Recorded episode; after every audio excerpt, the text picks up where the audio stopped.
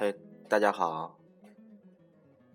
嗯，应该说，本来我想在元旦前再录一期节目，但是看到我最近就是这么一个电台，竟然有很高的播放量，很高吧，双引号的很高，确实让我很惊讶，也很感激、感恩这些支持我的朋友。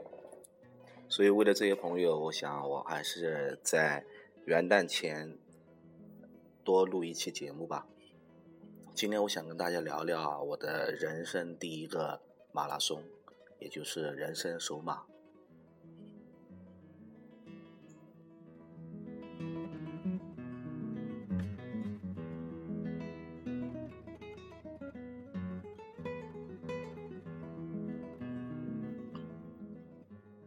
二零一五年十月二十五日上午。我参加了2015年合肥国际马拉松的半程马拉松比赛，成功完赛，并收获了完赛奖牌一枚。在冲过终点线的那一刹那，我在心里对自己说：“你做到了。”那一刻，我确实是百感交集，想起了很多。当时就想事后一定要好好总结一下，但是由于自己的拖延症，一直。拖延到现在，所以今天晚上利用这么一个夜晚，想把我人生的首个马拉松半马来做一个回顾，主要想说方三个方面的事情。第一个，我为什么要参加马拉松？第二个，这一次参加河马的基本过程。最后一个，这一次马拉松的收获。和几点心得。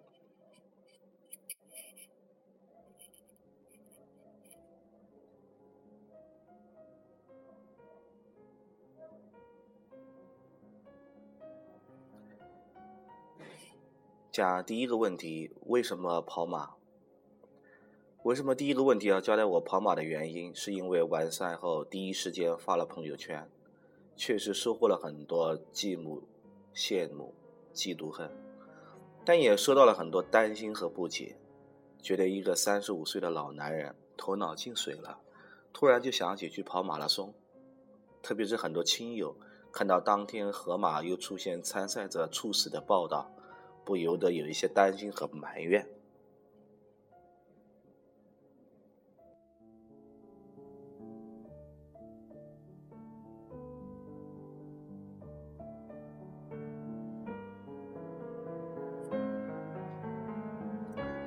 So，我觉得很有必要解释一下我参加马拉松的动机和理由，主要出于下面几点考虑。第一个是身体健康方面，我是一个胖子，属于那种偏胖的体型，用媳妇的话讲就是生来就是胖模子，一不注意体重就飙上去了。这些年久坐的原因，越发的很想发展。就萌发了锻炼身体的念头。一开始是晚饭后去散步，每天坚持步行一万步。后来喜欢上骑自行车，经常骑着自行车在环城路上吹风。但是骑行受天气和场地的限制太大，没有跑步来的方便。于是我就慢慢改成了慢跑。跑了久了，确实觉得自己的心肺功能有所增强。就开始想挑战自己的极限，想着不如我也去报名马拉松吧，看自己能不能跑下来。第二点原因呢，是我个人成长的方面，这几年比较关注个人成长，惊奇的发现，基本上每一个关注个人成长的大牛，都极力推荐跑步作为个人身体锻炼的主要方式。大部分爱好跑步的人。最后都会提到马拉松，好像不参加马拉松就不能真正称之为跑者一样。在这样的一个氛围里，我慢慢也就对参加马拉松充满期待。特别是去年底开始听这个播客，听着摇滚去跑步。实际上，我现在做的这个节目的名字就是受这个听着摇滚去跑步的启发。更是萌发了自己也要参加马拉松的念头。第三点原因呢是心灵修炼方面。我在《写在坚持使用百词斩五百天之际》这篇文章里面说过，这两年自己的家庭工作有诸多不顺，有时候也很焦虑，自觉得自己人到中年还一事无成，对自己有些灰心，甚至一度有一些抑郁，对于自己能否做成一件事充满怀疑。就想给自己设一个挑战目标，设一个自己跳一跳就能够够得着的目标，期待自己能够从跑马开始，给自己一个正向的暗示，多一些积极的人生态度。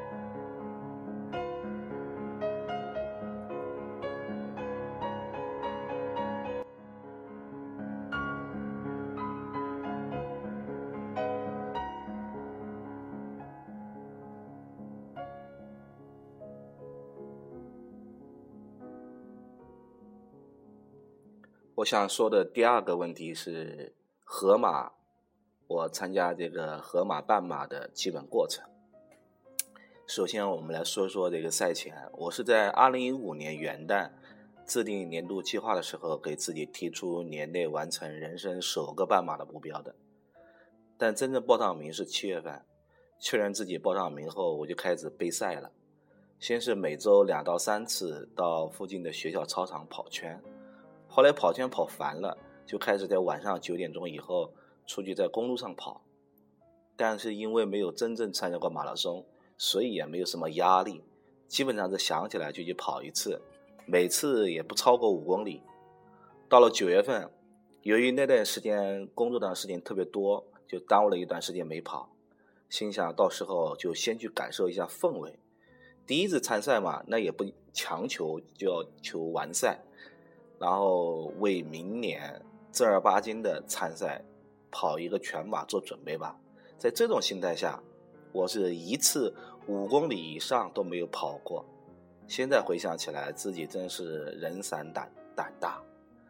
那么进到十月份，沉寂了几个月以后的官方微信平台开始频繁的推送比赛消息了。那么我看了以后，我就感到很紧张，特别是看到。半程也是有关门限制的，要求在半个三个小时以内完赛才有奖牌拿。然后我这个看到说三个小时内如果能完成比赛，也是有奖牌。我心里面我又火放开了，心想不如拼一把吧。实在是眼馋那个黄澄澄的奖牌啊！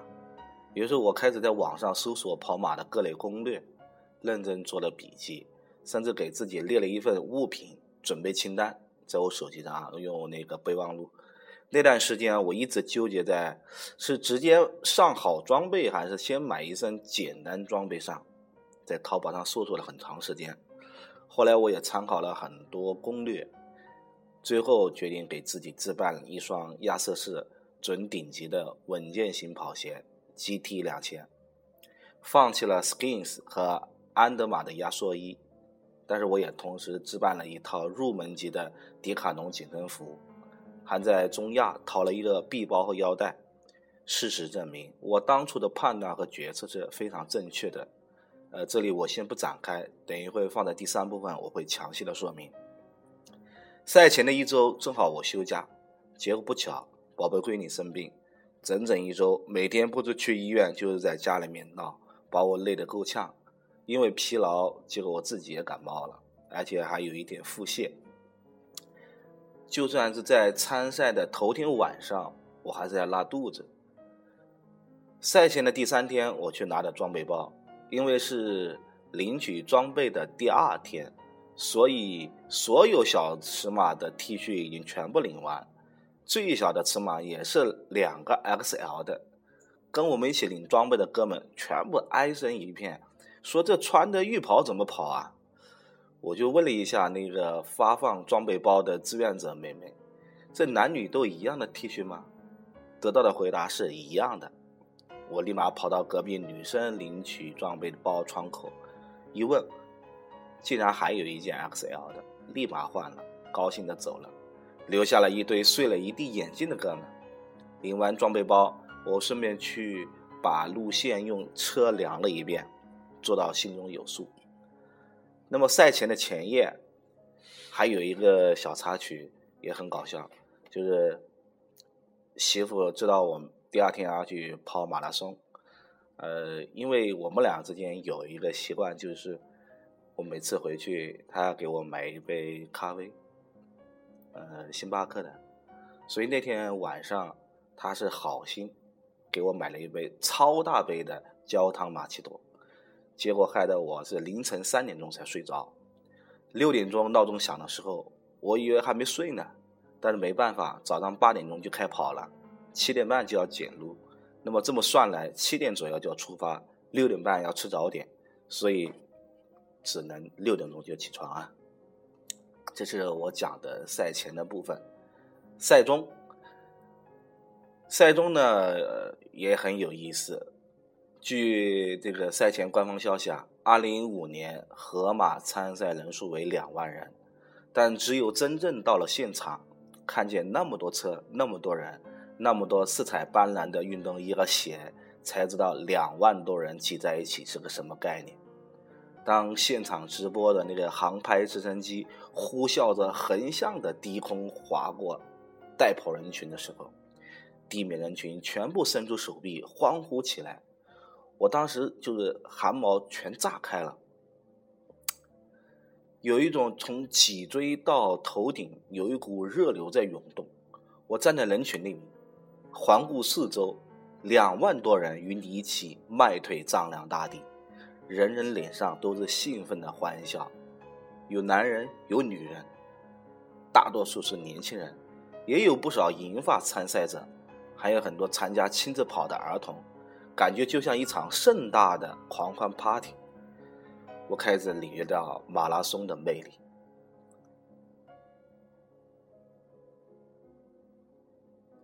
当发令枪响起的时候，人群欢呼着缓缓向前移动，每个人都奋力的甩开胳膊向前跑去。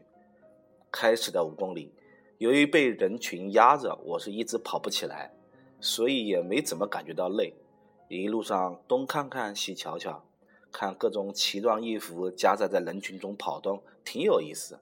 路上我还看到一个蜘蛛侠，还看到一个光着上身，后背上写着“人丑多读书”的哥们，太逗了。还有一帮退伍兵列着队唱着歌跑的，周围人群一个劲的起哄，再来一首。总之前五公里，整个参赛人群兴致高昂，一路欢声笑语。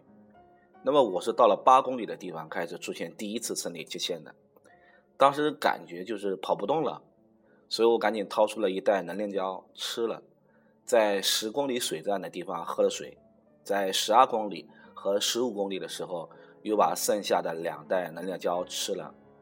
那么周围人群也陆续有跑不动的、停下来走的，还有蹲在地上休息的。十公里的时候，人群中笑声少了。人人都喘得粗气，奋力的与自己的身体在搏斗。我一直在担心着自己跑不完全程，心想一定要咬着牙把前十公里跑完。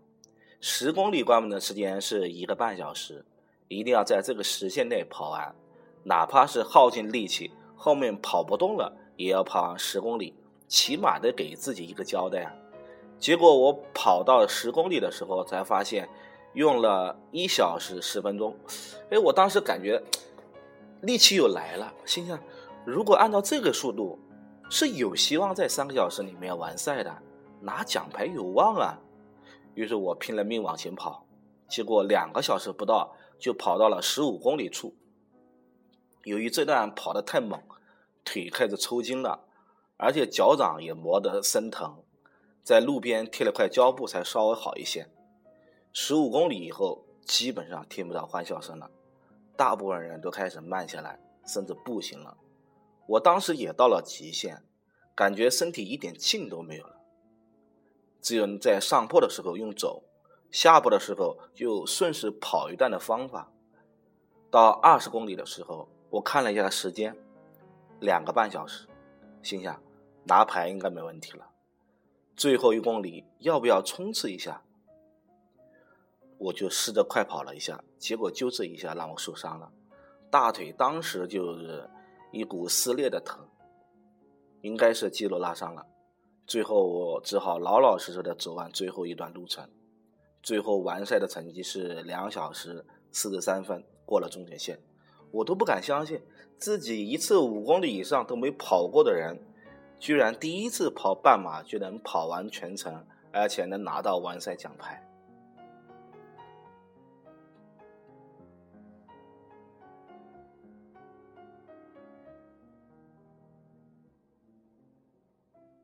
过了终点线，第一时间就找人帮我拍了照，然后按照志愿者的指引去领取了奖牌包。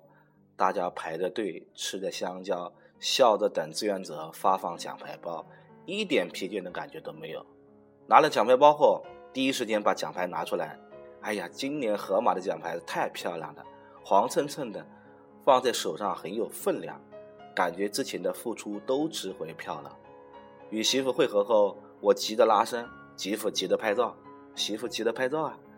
那只能马马虎虎的做了几下放松运动。拍了照后，把发的浴巾铺在地上，躺在上面。本来是想让媳妇帮我用脚按压一下，但媳妇是没学过，又掌握不了动作要领。旁边有一个哥们看了，自告奋勇上来给媳妇做示范，确实是熟手。那哥们那几下又准又狠，真是痛并快乐着。稍稍休息了一下后，我们就去取车。没想到这个时候后劲上来了，越走腿越疼。到取车的地方的时候，我已经疼得开不了车了，只好叫媳妇开车。中午简单的吃了碗面，就回家休息了。因为我知道接下来的一至两天，我的腿可能会疼得根本走不了路，所以一回到家，我就叫媳妇拿按摩器给我的腿按摩。事实证明，果然后来按到的地方。就不太疼，没按到的地方，比如像脚底，就恢复的慢得多。按了二十多分钟，我就困劲就上来了，然后我就睡了。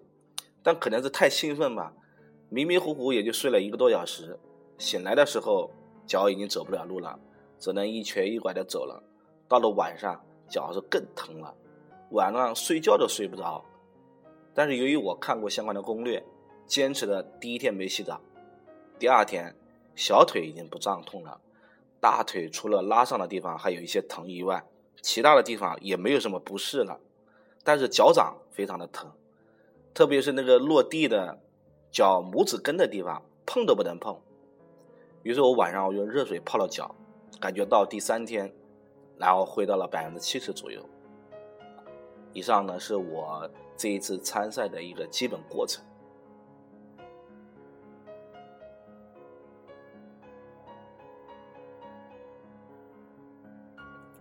最后呢，我想来说一说这次人生首马的收获和一些心得。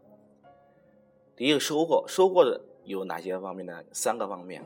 最大的收获是心灵方面的，我感到给予了自己一次破茧重生的机会。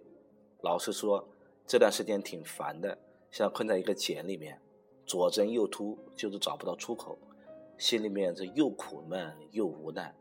而这一次成功的完善。完成年度人生首马的目标，给予了自己一个积极的人生暗示。人生最重要的不是天赋，也不是勤奋，而是专注力。只要专注、执着，咬定青山不放松，坚持跑下去，终究会收获美好。其次，收获了一次美妙的体验。人是很怕寂寞的，只有在参与到群体活动当中。才会有一种踏实的感觉。这一次我参加河马，从一开始在网上搜寻资料，得到热心网友的帮助与鼓励，到领取装备的时候得到志愿者的帮助与服务，到参赛时周围加油的人群，还有在路边一直竖着大拇指与每一个跑进身边的跑友击掌的保安大哥，都让我重新感受到久违的人与人之间。最质朴的温暖。这里我专门提出想感谢的还有两个人，一个就是前面提到赛后自告奋勇给我媳妇示范、帮我按压放松的那位哥们，还有一个就是在十七公里处，在我最疲惫、最饥饿、到处找食品补充能量时，所有的食品补充站全部被前面人群吃完拿完的，一个志愿者妹妹从自己书包里面拿了一个面包递给我，哎呀，当时我当时感动的就是热泪盈眶。这里面我想真诚的给这两位朋友说声谢谢。第三，就是收获了非常宝贵的跑马经验。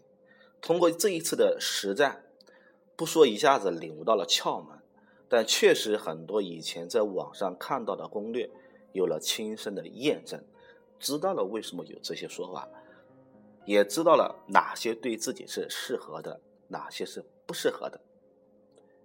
这是我想讲的收获。至于心得，这个是最重要的一部分，放在最后全是干货。那么我把它总结了一下，呃，希望给大家一点参考。总共是十条。第一点，心态，不要对马拉松感到畏惧，认为自己完成不了。我用亲身经历证明，就算没有经过专门的训练，半马是可以完成的。我是没有经过专门训练，参赛前连五公里以上都没有跑过，跑完半马，心肺没有任何不适，体能也能跟得上。第二点，一双好的跑鞋非常非常重要。如果预算有限，一定要将大部分的预算放在跑鞋上。只要身体健康的普通人，不追求成绩，只要求完赛的话。心肺功能和体能是能够支撑半马的，但是没有经过训练适应的脚，没有一双好的跑鞋保护，是根本承受不了二十一公里的反复撞击和摩擦的。第三点，人群中的站位，半马起跑的位置相对靠后，起跑后前面五公里基本上是人挨人，很容易被人群阻挡前进的路线。破坏跑步的节奏。从我自己的亲身体验看，如果把跑道分成六等份，就六条窄的跑道，那么如果说你想追求速度的话，就可以在第二或者到第三或者第四五跟第五跑道上跑。如果你想跑慢一点，就在两边或者中间跑，也就是第一、第三、第六跑道跑。每次拐弯前啊，提前一百米。就要靠到跑道内侧去。第四点，赛前一定要上两到三次厕所，尽量在起跑前一个半小时吃完早餐，喝完大量水，然后在赛前半小时尽量多去厕所，把尿液全部排掉。路上上厕所的时间是特别耽误浪费时间的。而且你跑步过程当中会出大量的汗，本身就容易脱水，然后你再上厕所就更容易口渴，需要补充更多水分，造成浪费的时间更多。所以这一次我全程没有上一次厕所，你这一块也节约了不少时间。第五点，随身包里面带吃的，不要带水。赛前我就一直在犹豫带不带水，因为网上的攻略都说补水很重要。但由于我找不到合适的腰包放水，所以我选择了带三包能量胶，没有带水。事实证明，带水是没有必要的。拿河马来说，水站是很充足的，没有补充不到水的情况发生。食物站是短缺的，基本上跑在后面的人是补充不到食物的。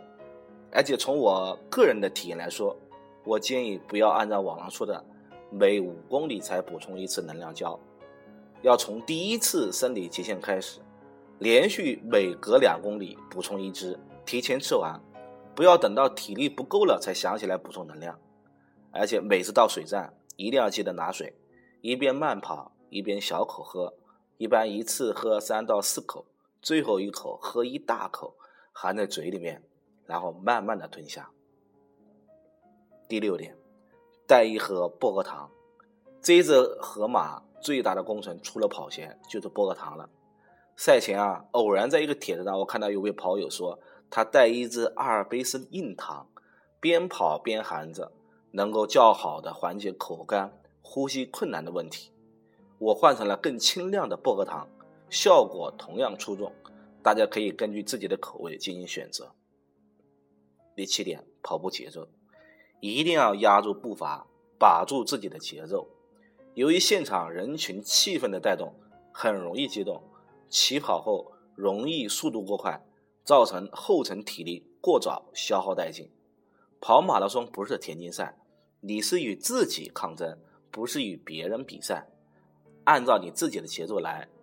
另外一个，我推荐戴着耳机，下载一些跑步音乐，就是带有很强的节奏感的这样的音乐，呃，方便你踩的鼓点、踩的节奏、落脚来呼吸，这样不容易让你的胸腔感到肌肉拉伤。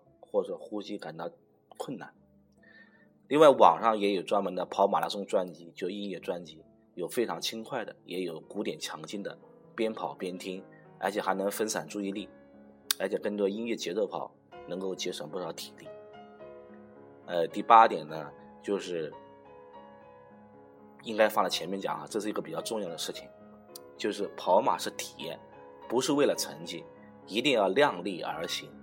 如果出现了身体不适，一定要采取先慢，就先慢下来，速度放慢下来。如果还不行，就要走，自己慢慢走。如果说走你还是感觉身体不舒服，那你最后就要放弃，要及时处置。呃，一般来讲，马拉松比赛它的整个的医疗服务是跟得很紧的。你你旁边他有很多志愿者服务人员，如果你确实觉得身体不舒服，要及时的求助。而且现在马拉松比赛啊非常非常多，如果说这一次身体不舒服，不要硬挺着，及时的放弃，还有下一次，不要在乎一场得失，安全第一。第九点，撞线前冲刺的问题。呃，我这一次参加河马。就有一个男子在终点线前一公里吧，大概一公里，也是因为最后撞线前冲刺，引发了猝死。而且我通过今年二零一五年全国马拉松报道，有好几起猝死这这样的报道来看，大多数都是首次参加马拉松跑者。大多数都是发生在终点线前冲刺阶段，大部分是由于没有经验，过高的估计了身体体能和状况，透支冲刺，非常非常容易受伤。你像我自己就是大腿的拉伤，就是在冲刺最后一公里冲刺的时候造成的。万幸的是，我自己发现不对劲，及时的放弃，才没有造成更坏的结果。所以在这里面特别的提醒，首次跑马的朋友，在最后终点线时尽量要匀速，不要突然发力，以免造成受伤甚至更坏的结果。第十点，最后最后提醒一下，跑中鞋带的问题，就是我们在跑步当中鞋带散了怎么办？不要立刻马上蹬下去系系鞋带，一定要减速到路边。观察一下身后有没有其他的跑友，然后再慢慢的弯腰，不要突然的弯腰，因为你心脏的跳动非常快，血液循环非常快，突然弯腰低头的话，容易造成心心血管还有头顶毛细血管的破裂，引发危险。以上呢就是我人生手马一点粗浅体会，由于经验不足。错漏之处难以避免，希望各位听众，呃，给我留言，大家一起交流学习，共同进步，谢谢。